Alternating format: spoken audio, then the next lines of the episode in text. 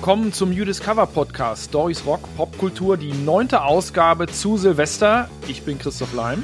Und ich bin Tobi Wienke und wir haben für euch ein riesiges Feuerwerk zusammengestellt. Geschichten aus der Musikwelt rund um den Jahreswechsel.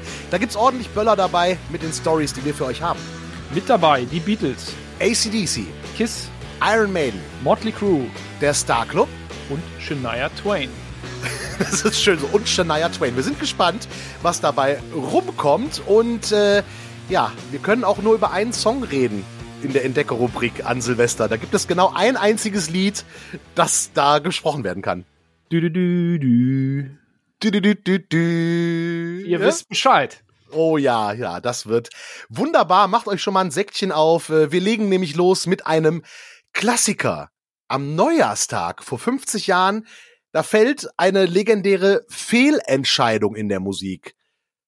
Ich kannte die Story bisher noch nicht. Vielleicht hat der ein oder andere von euch die schon mal gehört, aber ein Klassiker und deswegen erzählen wir ihn. Denn vor 50 Jahren spielen die Beatles für einen Plattenvertrag vor. Damals, 1962, stehen die Beatles ja noch am Anfang. Manager Brian Epstein versucht äh, bei vielen Labels seine Schützlinge unterzubringen, aber klappt nicht gut, hat nirgends Glück. Decca Records zeigen allerdings Interesse und laden die Band zu einer Session ein. Und deshalb fahren die vier Musiker an Silvester 61 von Liverpool nach London. Dafür brauchen sie wegen eines Schneesturms sogar geschlagene zehn Stunden. Ja, schön. Zehn Stunden im Wagen sitzen an Silvester. Toll. Geil, ne? Am nächsten Morgen müssen sie auch ran, um 11 Uhr, am Neujahrsmorgen. Da spielen John, Paul, George und ihr damaliger Noch-Drummer Pete Best 15 Stücke vor und werden dabei aufgenommen. Also es wird mitgeschnitten. Auf der Setlist stehen vor allem Coversongs, äh, die sie schon in den Clubs erprobt hatten, außerdem drei Eigenkompositionen. Und am gleichen Tag stellt sich noch eine weitere Band vor. Die heißen Brian Poole and the Tremolos. Eine der beiden Kapellen soll einen Plattenvertrag bekommen. Und dann passiert die vielleicht größte Fehleinschätzung in der Geschichte des Musikbusiness. Die Beatles werden nämlich abgelehnt. Und zwar mit einer ziemlich legendären Begründung. Aber der Reihe nach. Wer da die tragische Entscheidung fällt, den Tremolos den Vorzug zu geben, wird in der Beatles Geschichtsforschung natürlich ausführlich diskutiert. Dick Rowe heißt der Chef von der A&R-Abteilung von Decca Records, also die Abteilung, die für Artist und Repertoire zuständig ist, für Neuaufnahmen sozusagen oder Neuverpflichtungen. Und dieser Mann, Dick Rowe, der geht in die Annalen ein als der Mann, der die Beatles ablehnte. Aber wie so oft steckt ein bisschen mehr dahinter. Dick Rowe gibt nämlich später zu Protokoll, dass er seinen Kollegen, der heißt Mike Smith, beauftragt hat, die Wahl zu treffen. Und Ausschlag für die Entscheidung gibt unter anderem die Tatsache, dass diese Tremolos ebenfalls, wie die Plattenfirma, in London zu Hause sind und nicht in Liverpool. Also eine ganz praktische Überlegung. Die Ablehnung könnte zudem daran gelegen haben, hört man später, dass die Beatles sich nicht wirklich in Bestform präsentiert haben. Paul McCartney selber zum Beispiel hat gesagt, wenn ich mir die Aufnahmen anhöre, kann ich verstehen, warum wir durchgefallen sind. Wir waren nicht gut. John Lennon sieht ein bisschen anders, er widerspricht und findet die Darbietung immerhin, Zitat, okay. Der spätere Beatles-Produzent George Martin allerdings, der erklärt in einer britischen Zeitung namens The Independent, er hätte die Jungs äh, aufgrund dieses Vorspiels auch nicht unter Vertrag genommen. Angeblich gibt es außerdem noch Meinungsverschiedenheiten zwischen Manager Epstein und Decca Records, was so die geschäftlichen Grundlagen für eine mögliche Zusammenarbeit angeht. Heißt, das passt hinten und vorne nicht, so oder so. Decca lehnen die Beatles ab.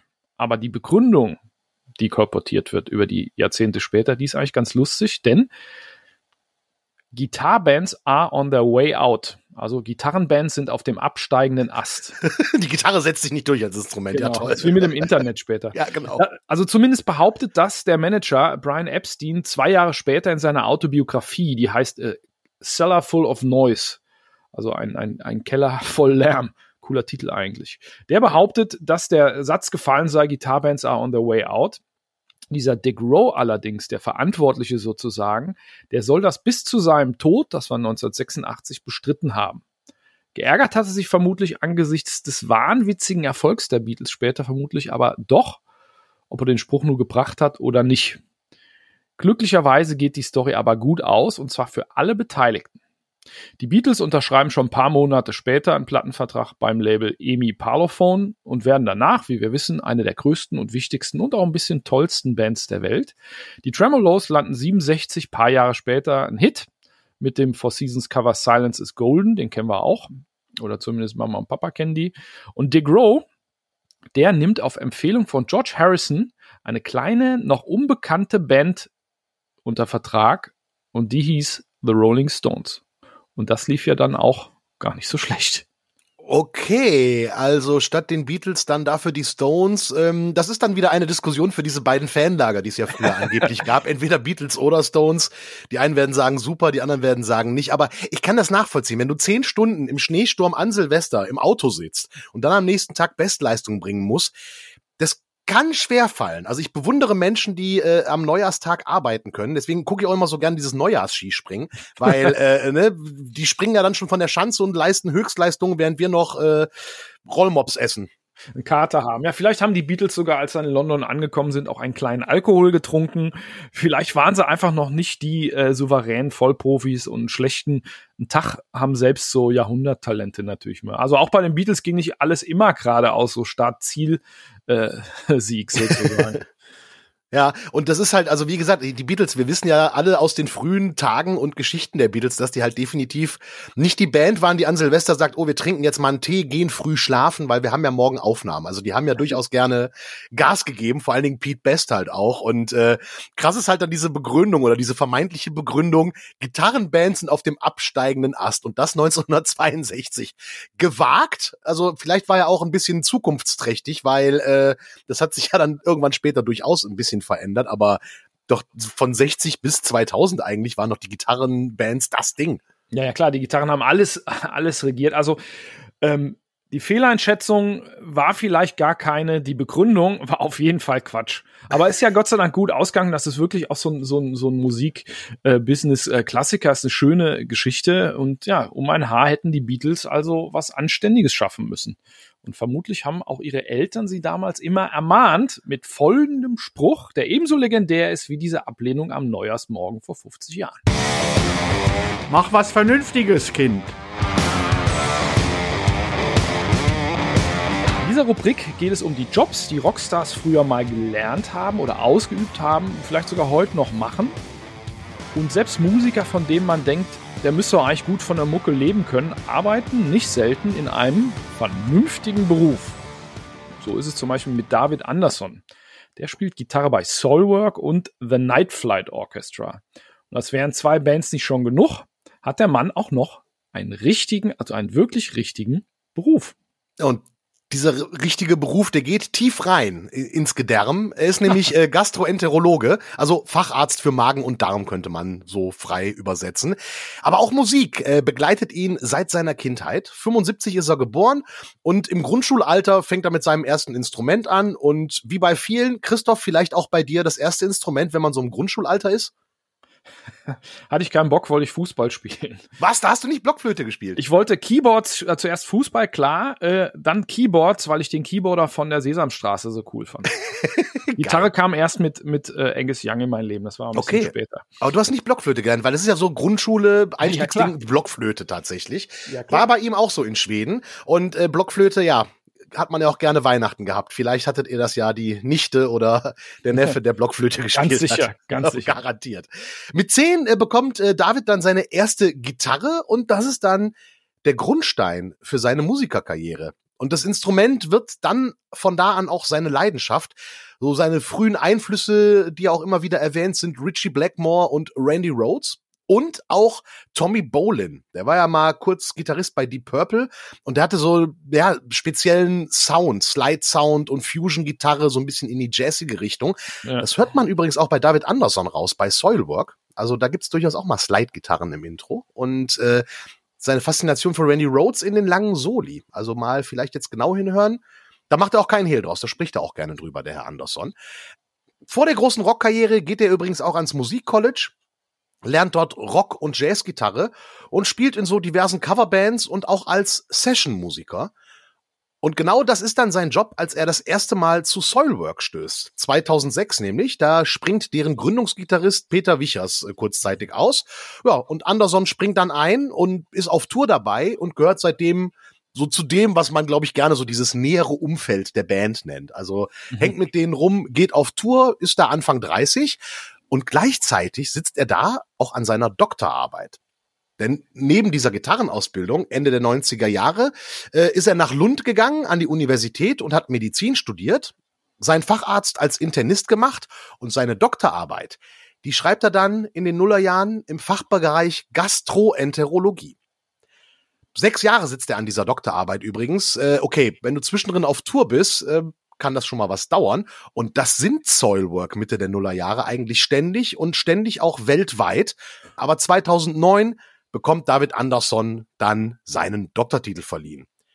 Drei Jahre später kommt der nächste große Karriereschritt. Peter Wichers, der zwischendurch wieder eingestiegen ist, verlässt dann Soilwork endgültig. Ja, und David Andersson muss sich dann entscheiden, ob er volles Bandmitglied werden will. Und er sagt ja. Und er sagt gleichzeitig auch ja zu seinem Job im Krankenhaus, den er im selben Jahr angefangen hat, auch 2012. Und als wäre nicht, ich fange einen neuen Job an als fester Gitarrist in einer Band und oh, ich fange einen Job an in einer Klinik als Gastroenterologe, lass mich doch noch eine neue Band gründen. Irgendwie ist 2012 so ein Jahr, wo er offenbar nicht ausgelastet ist. Denn es kommt die zweite Band dazu. Und die entstand, oder die Idee für diese Band, die entstand auf Soilwork Tour, wo er seit 2006 mit unterwegs war. Und zwar, wie das auf Tour so ist, man quatscht ja viel, auch als Band, weil man viel rumhängt und gerne auch mal viel Wartezeit hat vor Auftritten oder vor Soundchecks. Und Björn Stritt, der Sänger von Soilwork, und äh, David Andersson, die quatschen in der Zeit viel über 80er Rock. Also Adult-Oriented Rock, Classic Rock, so ne Sachen und merken, dass sie das ziemlich cool finden und haben da so eine Idee, oh, das können wir vielleicht auch mal machen. Ja, und 2012 erblickt dann auch dieses Projekt offiziell das Licht der Welt unter dem Titel The Night Flight Orchestra. Also sprechen wir von drei Jobs. Also es ist eigentlich sogar äh, sehr verschieden, auch verwunderlich. Äh, Solberg ist ja Melodic Death Metal, Night Flight Orchestra ist AOR ähm, und nebenbei ist dann noch Mediziner. Der ist, äh, sagen wir mal, vielseitig und wahrscheinlich braucht er keinen Schlaf. Das offenbar nicht. Und alle drei Sachen macht er tatsächlich auch bis heute. Also er spielt Gitarre bei Soilwork, er spielt Gitarre beim Night Flight Orchestra, also bei dem einen äh, Melodic Death Metal, bei dem anderen Classic Rock und das auch sehr erfolgreich. Letzte Platte ging ja ziemlich steil.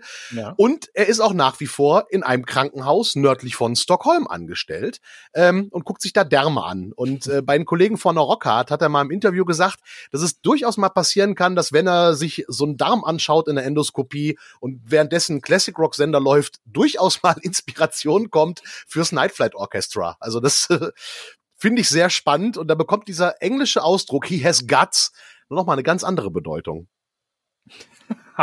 ja, stimmt. Irgendwie, ich frage mich, was für Songs rauskommen, wenn du dir einen Darm anguckst. Das, also Porn Grind äh, hat er ja bisher noch nicht gemacht.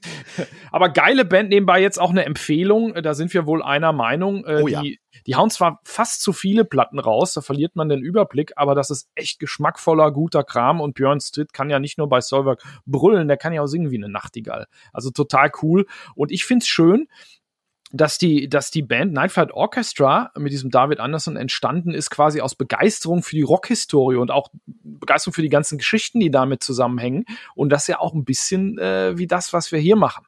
Oh äh, so, ja sozusagen. Äh, äh, der, der, Sänger Björn, also Björn Speed Stritt, wie er sich nennt, äh, der hat mir da auch mal eine Geschichte erzählt. Ich habe nämlich das erste Interview zur ersten Platte für einen Metal Hammer damals gemacht.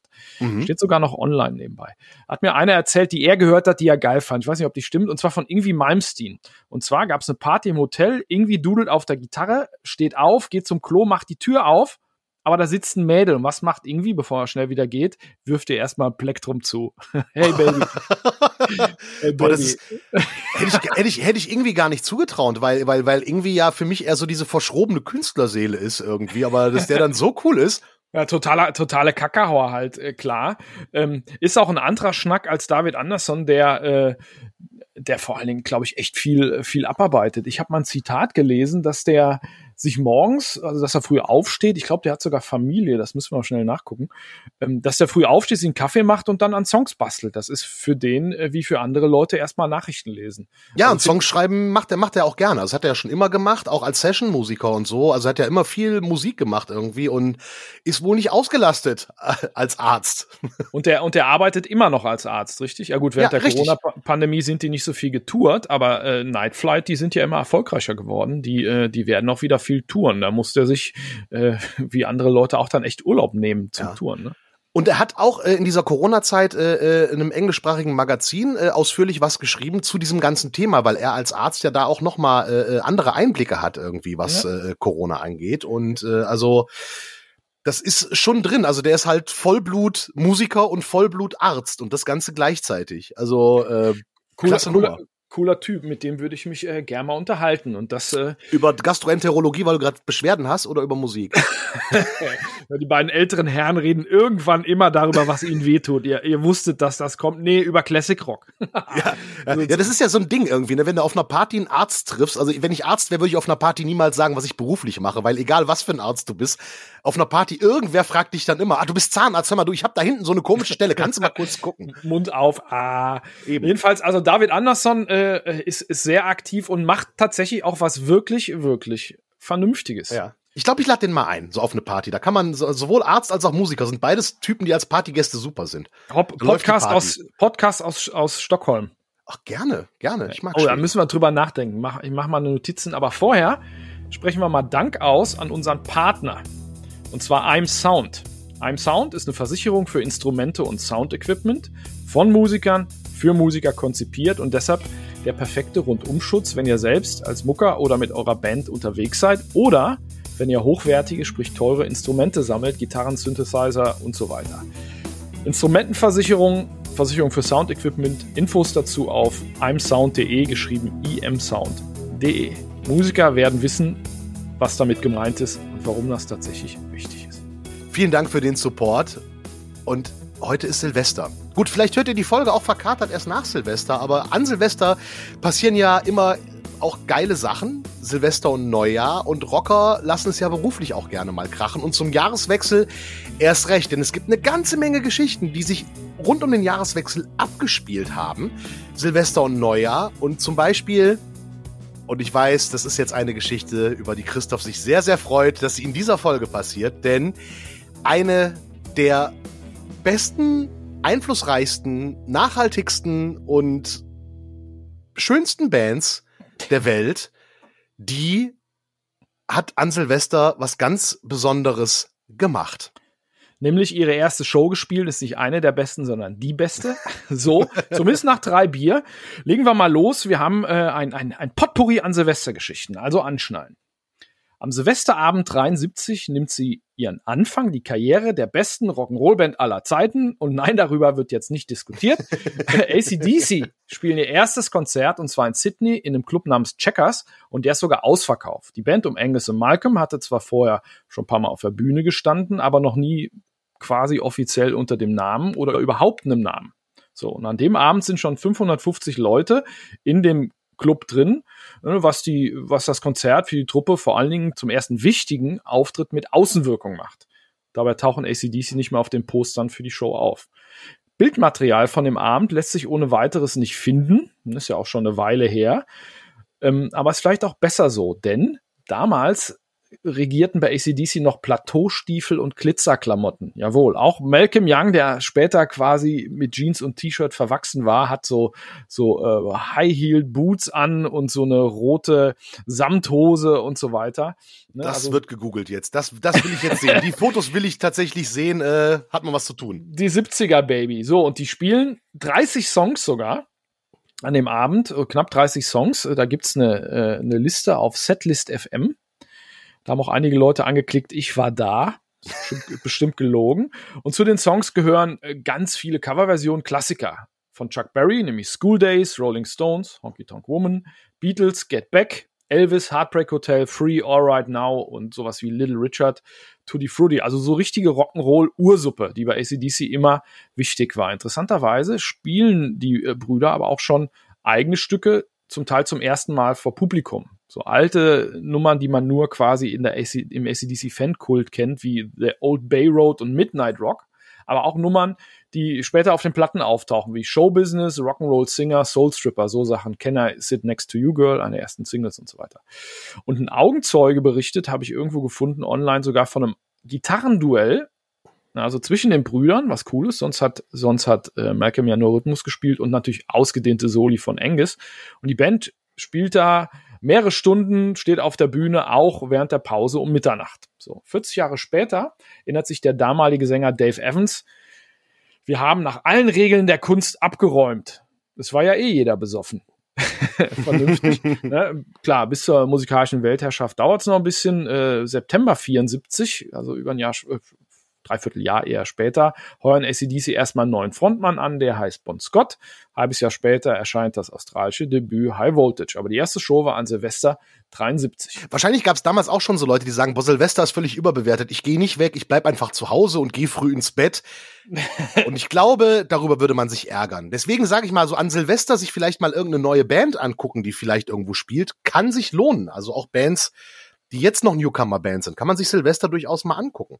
Es gilt ja eigentlich generell, ne? Also ich bin auch bei Vorgruppen immer einigermaßen äh, neugierig, aber das ist ein anderes, ein anderes Tresenthema. Ne? Lustigerweise am gleichen Abend, Silvester 73, äh, passiert was am anderen Ende der Welt, das läuft aber weniger gut. Und zwar für Kiss-Schlabberzunge Gene Simmons. Bei einem Gig der damals frisch gegründeten Band äh, Kiss in New York spuckt Gene Feuer. Ne, setzt allerdings seine Frisur in Brand, was dann doch ein bisschen spektakulärer aussieht als gewünscht. Ähm, zum Glück äh, äh, rennt schnell ein Rodi heran mit einem nassen Handtuch und löscht das Ganze. Und Gene lässt sich davon auch nicht abschrecken. Über die Jahre passiert das noch so ein halbes Dutzend Mal, dass er sich selber anzündet. Ich habe mir dann gedacht, während der der Haarspray-Zeiten in den 80ern ist das womöglich richtig gefährlich. Explosionsgefahr und so. Und bis heute gehört natürlich der Feuertrick zum festen Repertoire bei KISS. Da gibt's auch Interviews von Gene, der sagt, uns wurde vorgeschlagen, äh, ähm, mal mit Feuer äh, zu spucken und äh, keiner hat sich getraut, also habe ich's gemacht. Passt natürlich auch zu der Dämonen-Charakteristik äh, super. Ist eine mega Nummer live, also sollte Klar, man Klassiker definitiv gesehen haben. Und äh, Iron Maiden hatten wir ja auch jetzt schon Weihnachten. Da haben die ja äh, sich gegründet tatsächlich. Und die mögen so die Zeit zum Jahresende offensichtlich, denn äh, ja, die haben nämlich auch ihre erste EP zum Jahresende eingespielt. Und zwar am Silvesterwochenende 78. Da mieten die sich in ein kleines Studio in Cambridge ein und ballern drei Songs aufs Band. Also von daher vielleicht Studiozeit auch günstig um die Zeit alles oder das meiste passiert im ersten Durchgang. Es fehlt halt auch einfach die Zeit für Reparaturen.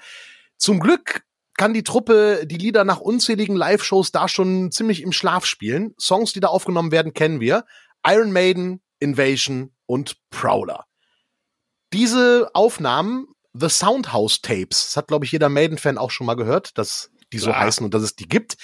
5000 Kopien sind davon lediglich erschienen weltweit und die sind nach ein paar Wochen auch ausverkauft. Das Ganze lohnt sich aber nicht nur, weil die Tapes so schnell ausverkauft sind, denn wegen dieser Aufnahmen kommen Iron Maiden und Rod Smallwood zusammen. Der arbeitet bis heute für die. Und auch wegen dieser Tapes unterschreiben Iron Maiden dann den Plattenvertrag beim Branchenriesen EMI. Und guckt mal nach auf dem Dachboden. Wenn da irgendwo bei euch ein Soundhouse-Tape rumliegt, ist bis zu 1000 Euro wert, wobei sowas verkauft man ja auch eigentlich nicht. Deswegen guckt lieber mal nach, ob irgendwo unterm Baum noch ein Umschlag mit 1000 Euro von der Tante rumliegen, die ihr dann investieren könnt für ein Exemplar der Soundhouse Tapes.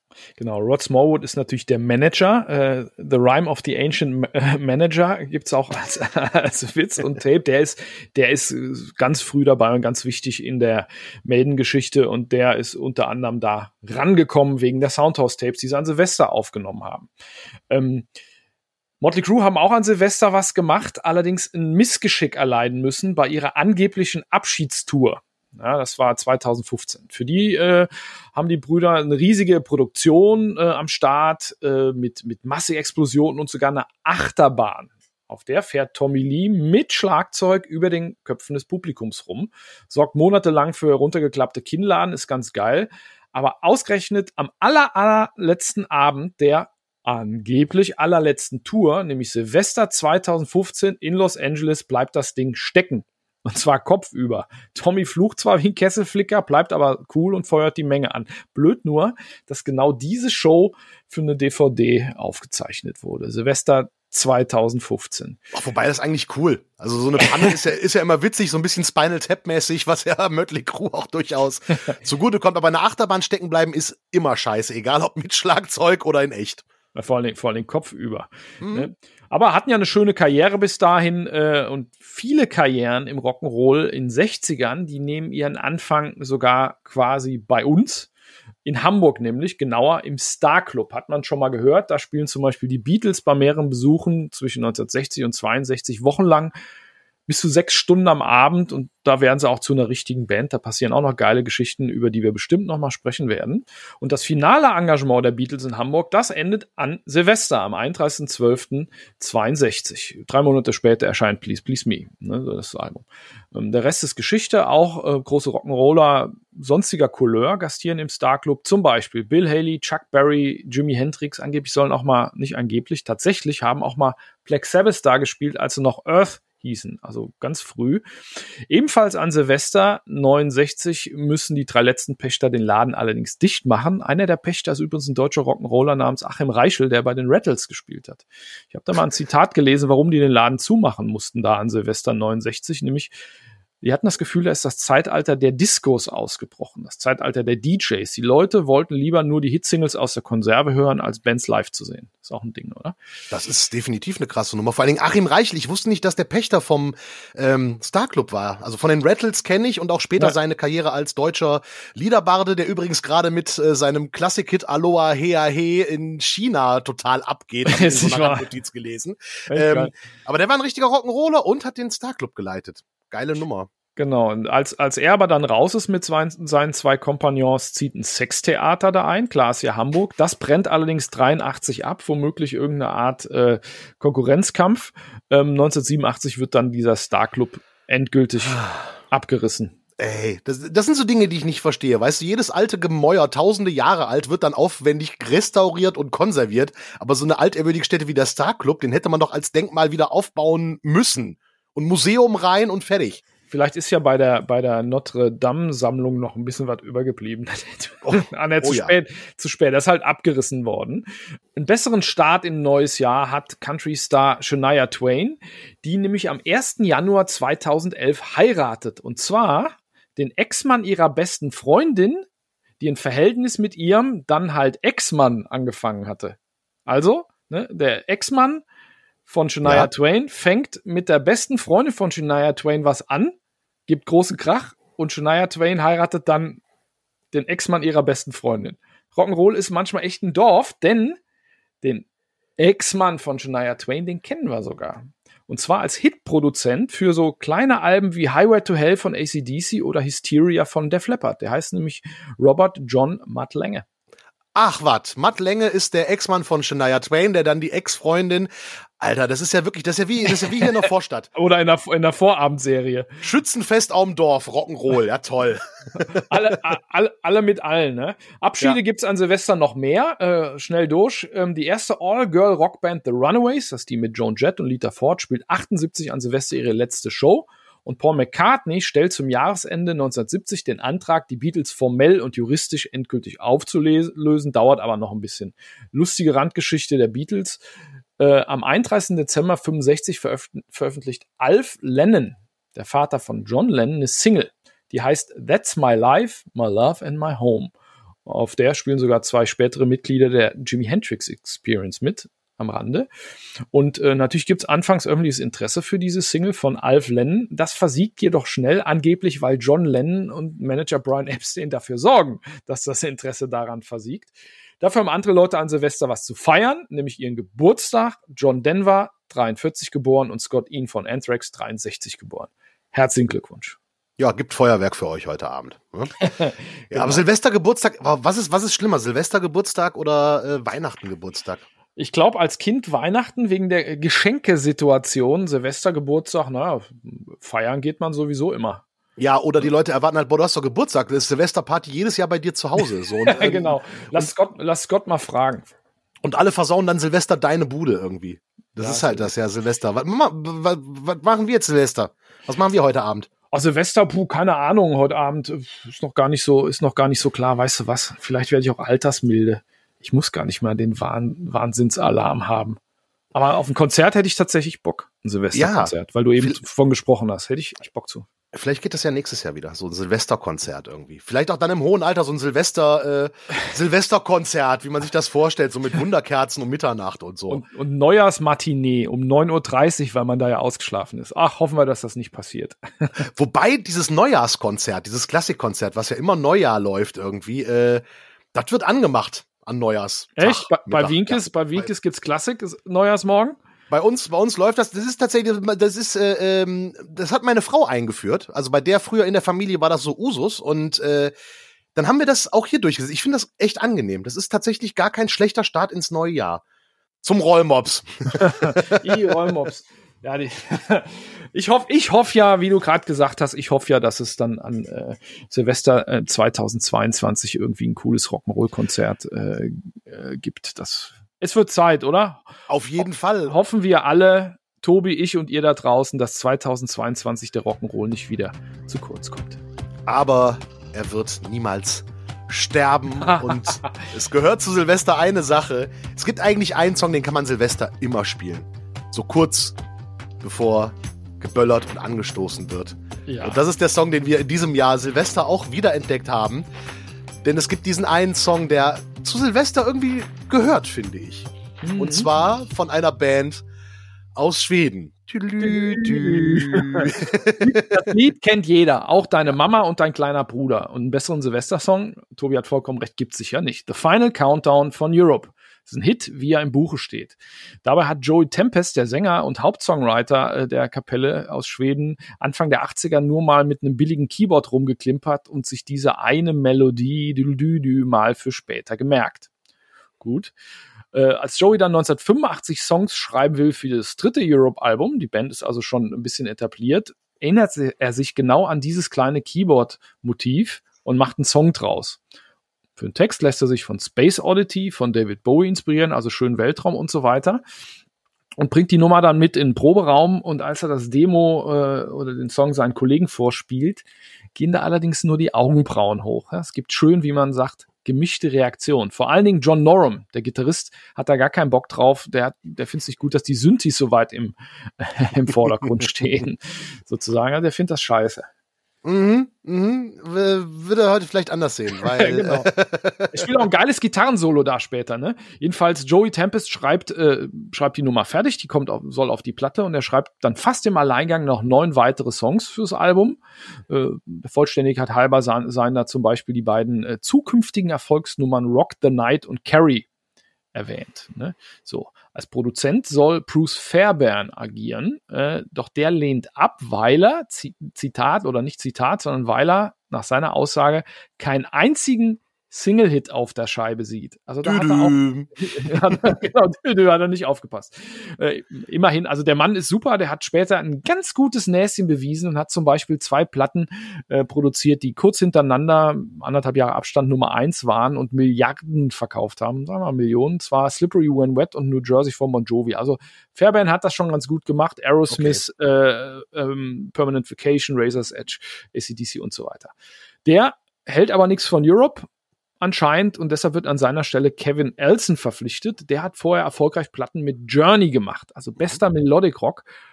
Äh, und das hat auch Folgen. Äh, denn den Jungs von Europe verpasst er jetzt so einen radiofreundlicheren Sound. Damit sind die leichten Metal-Anklänge der ersten Europe-Alben äh, so ein bisschen äh, jetzt in der Vergangenheit. So. Ursprünglich soll diese Nummer, The Final Countdown, vor allen Dingen als Konzerteröffnung dienen. Klar, schön grandios, episch und so weiter. Soll gar nicht die Single sein.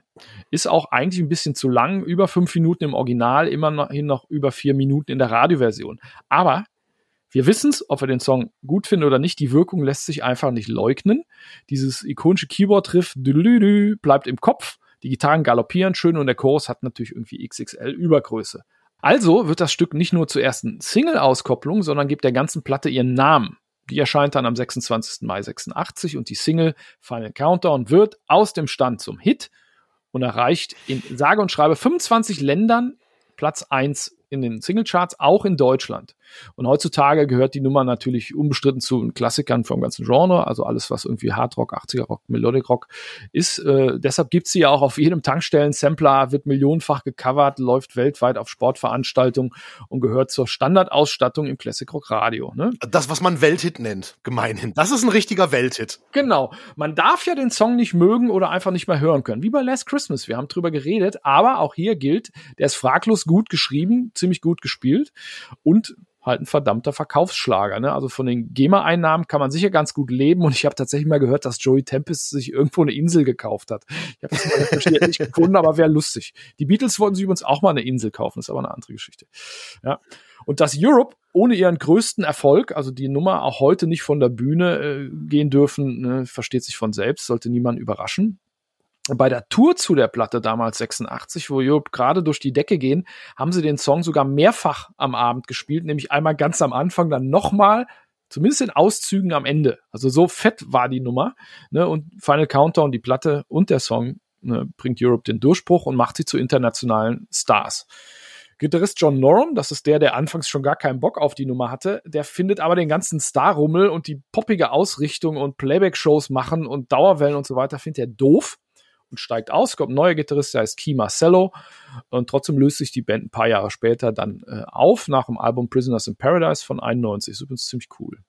Waren aber dann noch andere Zeiten, haben wir auch schon drüber gesprochen, Grunge und so weiter. So, und Silvester 99, ne, kommen Europe dann aber wieder zusammen zum Wechsel ins nächste Jahrtausend. Ne, Millenniumswechsel, da spielen sie in Stockholm vor mehr als einer halben Million Zuschauer, bei minus 15 Grad allerdings. Ne, sieht man auf den Videos auch alle Mützen auf, gucken sehr durchgefroren. Zwei Nummern spielen sie: Rock the Night und natürlich The Final Countdown. Für Fans als kleines Nugget dabei sind zum einzigen Mal in der Karriere der Band beide Gitarristen auf der Bühne und die Gage soll sehr, sehr üppig gewesen sein. Millionchen oder so, hat man gehört. Habe ich hm. aber nicht verifizieren können. Ne? Die Nummer Final Countdown hat ihren Leben, ihre Lebensdauer damit noch nicht überschritten. Zum Beispiel erscheint im Jahr 2000, über 20 Jahre her, ein Dance-Remix, der heißt The Final Countdown 2000 und der ist unfassbarer Kirmes-Technomist. Also, wie ich immer sage, ich bin ja bestimmt nicht tolerant, aber irgendwann ist Schluss. Ne? Selbst Final Countdown-Hasser werden zu, zustimmen. Das hat die Nummer womöglich die Menschheit nicht verdient.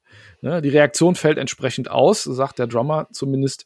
Der Remix ist eine Katastrophe. Aber was viel geiler ist, bei dieser Remix-Single ist im Artwork bei der ersten Pressung ein Fehler. Da fehlt nämlich das erste O. Oh. The Final Countdown, okay. Geil, also doch wieder Porngrind. Aber sowas. Heute, heute sind natürlich Europe äh, ähm, ganz realistisch, was ihren größten Hit angeht, äh, sind auch dankbar und völlig entspannt. Ne? Joey Tempest hat gesagt, heutzutage proben wir die Nummer nicht mehr. Klar, aber wenn wir die live spielen, funktioniert das immer noch großartig. Der Song hat eine besondere Wirkung aufs Publikum, hat er recht. Ne? 2015 tritt die Band sogar in einem lustigen Videoclip auf von so einer Versicherung, die heißt, heißt Geico. Da wartet ein Mann in der Kantine darauf, dass sein Burrito fertig wird. Und in der Mikrowelle läuft der Countdown und plötzlich bricht die Wand auf und dann stehen dann Europe in dieser äh, Versicherungs-Stromberg-Style-Kantine. Sehr lustig, empfehle ich. Oh das, ja. Das ist die Geschichte von The Final Countdown. Wie bei Last Christmas man muss die Nummer nicht mögen. Wir haben sie alle zu oft gehört. Aber Welthit, ohne Frage. Und vor allen Dingen ist die Nummer ich fand die auch nervig, weil die einfach durchgenudelt war. Weil jeder Fernsehredakteur, egal bei was, wenn es irgendwie um ablaufende Zeit ging, ah, nehmen wir Final Countdown. Da ja. war auch ein bisschen wenig Kreativität in der Medienbranche da. Auf der anderen Seite, ich habe Europe das erste Mal live gesehen, 2015 in Wacken, meine ich. Mhm. So. Und alle, die da hingingen, das war im Zelt, auf der Zeltbühne im Wacken, alle, die da hingingen, waren so ein bisschen, ah, komm, gucken wir mal Europe. Und dann spielten die und auf einmal merkt man, Europe, das ist nicht The Final Countdown. Die machen richtig guten, geradlinigen Hardrock. Und wenn ja. du dann aus dem Zelt raus warst am Pissoir oder so und Leute trafst, alle hatten das Grinsen und gesagt, so, Alter, die sind ja richtig gut. Und dann spielen wir Final Countdown und wie die Wacken-Crowd so drauf ist, die ganze Menge machte dü dü dü dü ja. Großartig. Gibt's auch als äh, äh, DVD, glaube ich, oder auch als CD. Solltet ihr euch mal reinziehen. Diese Nummer da in Wacken war mega gut und äh, die Platte ist auch wirklich gut. Also äh, Rock the Night ist ein super klassischer Hardrock-Song. Wenn du mal deinen Kindern erklären willst, hör mal, wie war eigentlich so die Zeit des äh, Rock mit Haarspray? Leg Rock the Night auf. So, der Song bringt sehr auf den Punkt. Volles, volles Programm und, und äh, Europe in Wacken ist bestimmt wie die Purple in Wacken. Smoke on the Water auf dem, auf dem Acker. Der Song ist auch durch, aber der ja. Song ist halt auch legendär. Und ich habe denselben Eindruck gehabt. Die, die Band äh, hat sich ja 2003 dann wieder vereinigt, in echt mit John Norum an der Klampe wieder, nur John Norum und machen auch neue Songs und die klingen irgendwie ein bisschen härter, weniger poppig und so weiter. Unterm Strich echt zeitloser und ich finde ja, dass Europe es geschafft haben, sich als Classic Rock Band neu zu erfinden. Das finde ich, finde ich cool. Also der, der, der Drummer hat mir mal erzählt, der Keyboarder Mick Michaeli, der hat auch kein Problem damit, jetzt irgendwie weniger präsent zu sein. Auch ne, in Wacken hat er dann wahrscheinlich auch nicht die ganze Zeit nur die Fanfaren gespielt. Ne? Der spielt dann halt mehr John Lord Schweineorgel. Ich habe die Band mal gesehen in der Columbia Halle in Berlin. Mhm. Ein bisschen vorher noch, äh, Mitte der Nuller Jahre. Waren wenig Leute, die Band war aber ganz entspannt, haben dann einfach irgendwann mal zwischendurch Led Zeppelin Cover gespielt, weil sie da Bock zu hatten.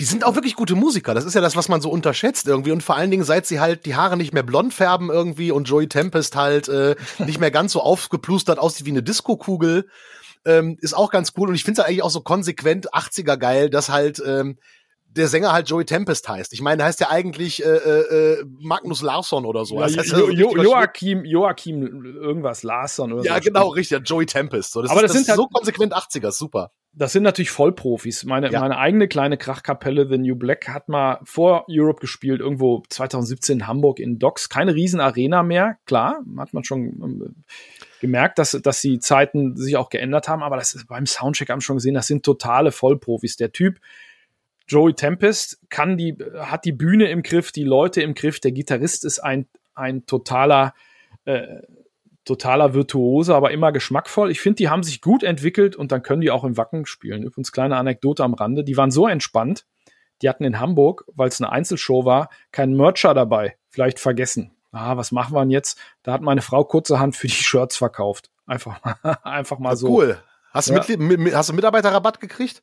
Ich frage mich, warum ich kein Europe-Shirt habe. Da läuft, da läuft irgendwas, irgendwas schief. Die sehen natürlich auch anders aus. Das war im Wacken dann ja. auch so. Also wenn, wenn, wenn du jetzt mal klickst auf das Final Countdown-Video auf YouTube, das dieses Thumbnail, dieses Standbild, da hat der Joey, also so viel Lipgloss habe ich selten gesehen, ob bei Männlein oder Weiblein oder was weiß ich in den und die Schulterpolster und all das. ja, ja, ja richtig, Klar. richtig. Ich habe auch mal Aber das war aber das war mit eine Band, die mich zum, zum, zum Hardrock gebracht hat tatsächlich. War ja so Ende der 80er irgendwie, da war ich ja noch relativ klein und da war Europe mit so mein Einstieg in die härtere Rockmusik tatsächlich. Kann ich mir gut vorstellen. Der Kram lief ja dann und läuft auch immer noch im Radio, ne? hier in NRW, WDR 4.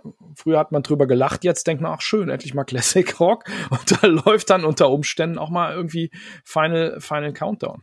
Was ich bei so Fernsehauftritten immer lustig fand, der Song fadet ja so aus auf der Platte. Ne, der hat ja kein Ende, sondern der, der fadet so aus. Wo Joey dann noch ein paar Mal It's the final countdown, we're leaving together. Und das halt in so Playback-Dingern in Fernsehshows der 80er sieht immer sehr lustig aus halt irgendwie. Stimmt, das war früher immer so. Man hat sich irgendwie dran gewöhnt. Heute würde man quasi drauf, es ist wie bei Alice Cooper bei der, bei Formel 1 vor so einer Fantasie Kulisse mit einem kaputten Auto, bei dem aber die Scheibenwischer noch gehen. Ja, genau, richtig, richtig, richtig. Ich habe uns mal gelesen, ähm, dass Joey Tempest dieses Keyboard-Motiv, mit dem alles losging, mal in so einer Disco mit Lasershow gehört hat. Gab's ja früher öfter, ne? jetzt wieder ein bisschen Retro, ne? Und ich habe mich ernsthaft gefragt, wenn das in irgendeiner Disco mit Lasershow ging, äh, lief, in irgendeinem Stück oder vielleicht neu komponiert dafür, könnte da heute noch jemand auf Beteiligung klagen? Vielleicht ja, aber das hat ja bis heute irgendwie keiner gemerkt. Ne? Und ich glaube, gerade heute hätte da schon längst jemand irgendwas rausgehauen. Äh, stimmt, wird sich lohnen. Äh, ich habe mal nachgeguckt, wie, wie Tobi und ich das öfter machen. Ne? 350 Millionen Streams hat die Nummer auf Spotify. Das ist echt nicht so äh, schlecht. Ich denke jetzt nach heute mindestens 350 Millionen und zwei. und, und fünf, ne? Klar, die, die Songs aus den Haarspray 80ern gehören auch bei Europe heutzutage noch zur Setlist, ne?